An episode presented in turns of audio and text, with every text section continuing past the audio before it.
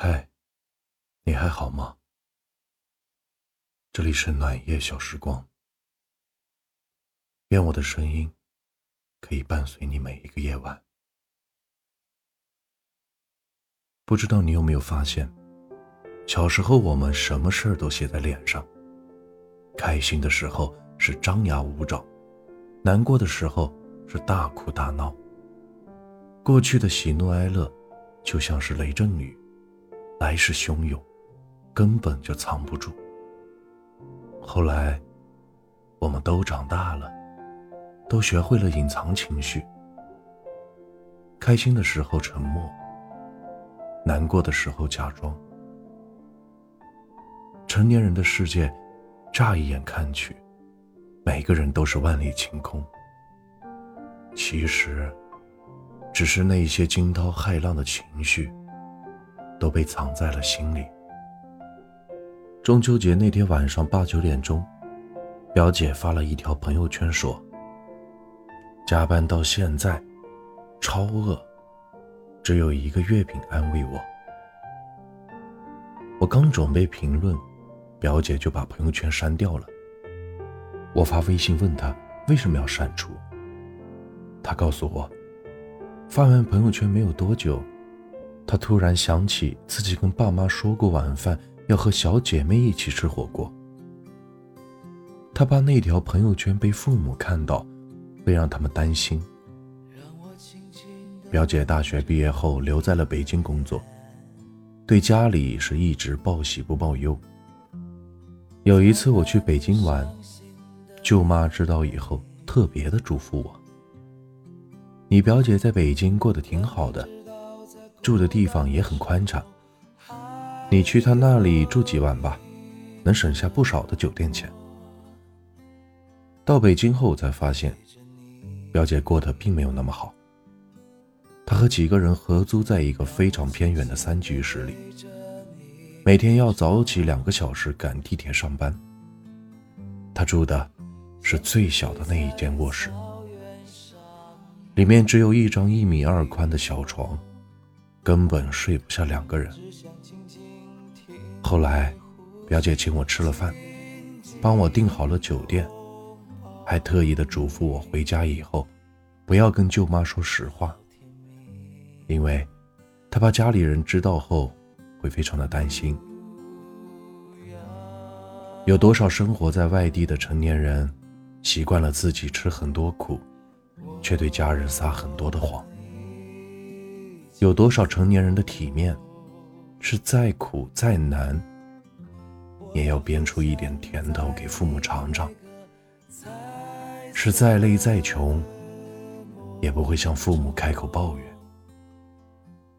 奇葩说里有一期辩题讨论：在外面过得不好，要不要告诉父母？节目里，傅首尔说：“父母对待我们的不开心。”比我们自己要认真的多了。有时候你过去了，但他们过不去。有次在外地出差，我微信跟我妈说自己着凉了，有点发烧。那天吃过感冒药后，我睡得很沉，手机也没电了。我妈打了很多个电话，都是关机的。等我睡醒。已经是第二天的凌晨了。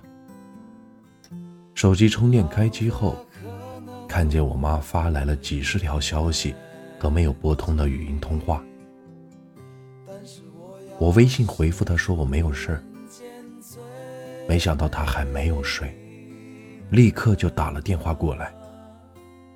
她担心我的身体出问题，我的电话也拨不通，她又没有其他的联系方式。只能握着手机干着急，直到确认我没事后，他那颗悬着的心才放下来。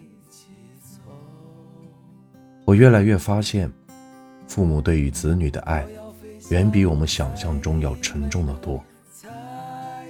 但凡为人父母，子女的一场小病就足够让他们提心吊胆，一点麻烦就足够让他们彻夜难眠。一点委屈，就足够让他们揪心自问。为人子女，就是父母世界里的天气预报，喜怒哀乐连接着他们的情与冷暖。有人说，年轻人为了溜出门对父母说谎，成年人为了留在家对朋友说谎。仔细想想，好像的确是这样。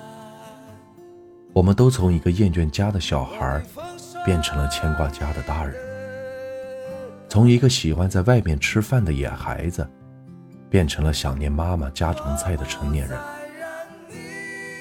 以前为了能和朋友出去玩，挖空心思找理由骗父母。后来朋友越来越少，也开始不喜欢热闹。偶尔有聚会的时候，反而喜欢找理由躲在家里。以前会为了多跟父母要钱，会绞尽脑汁编各种理由。长大后，又挣来的钱给父母买东西。却总要撒谎说，这真的很便宜，一点也不贵。以前为了不去上学，总跟父母假装自己生病了。后来一个人生活，发烧住院，都不跟他们透露半分。接起父母电话的时候，都会故作轻松地说：“我吃过饭了，最近挺好的。”以前想要得到更多，现在想要付出更多。